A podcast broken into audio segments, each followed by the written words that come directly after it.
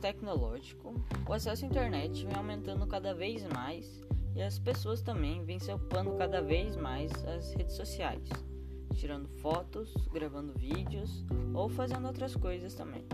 E essa grande exposição pode ser bem problemática para as pessoas. Por exemplo, tem casos em que perfis fakes são criados para destruir a reputação de alguém ou por outros motivos também. As redes sociais não são usadas só para coisas boas, como coisas sobre cultura, lazer e culinária. Elas também podem ser usadas para difamação, fofocas e intriga que constrange muitas vítimas.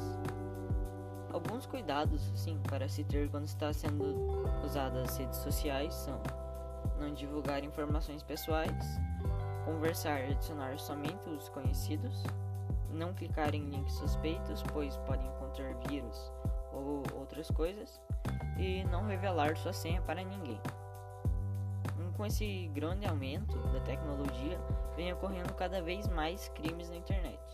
E alguns exemplos são crime de calúnia, que consiste em atribuir a alguém a autoria de algo, de algum crime e que ela não tenha feito. Isso dá de seis meses a dois anos de prisão.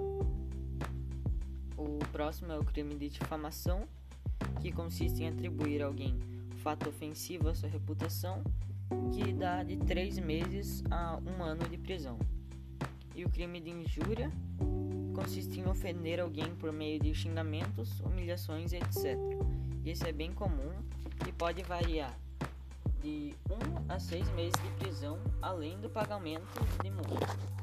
E esses foram alguns exemplos de crimes virtuais, mas é claro que tem bem mais.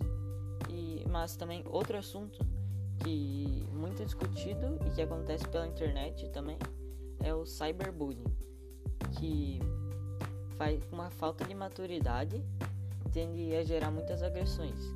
E a rede oferece agilidade e alcance para difamar qualquer pessoa, podendo levar ao suicídio. E esse foi o podcast.